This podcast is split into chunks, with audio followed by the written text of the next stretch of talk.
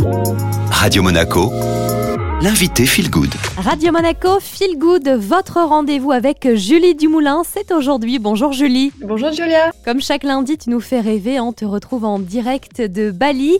Et aujourd'hui, tu vas nous donner tes conseils à propos d'astuces pour couper la faim. Alors plutôt que de se frustrer, de se restreindre, il y a parfois quelques conseils très simples à mettre en place. Et comme chaque lundi, en voici un avec toi Julie. Effectivement, j'ai des petites astuces. Si tu me les demandes, je peux te les livrer avec ah, plaisir. merci.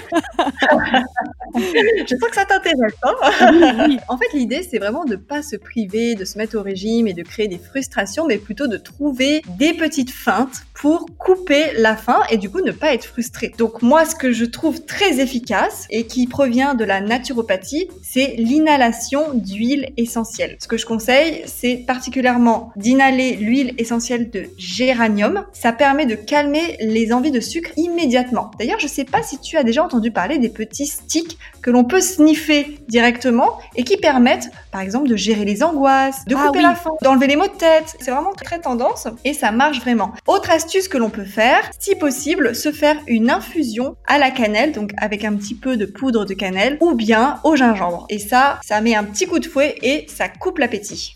Merci beaucoup Julie pour tous ces bons conseils. Et puis on se retrouve eh bien, lundi prochain sur Radio Monaco. Merci Julia, bonne journée à lundi prochain.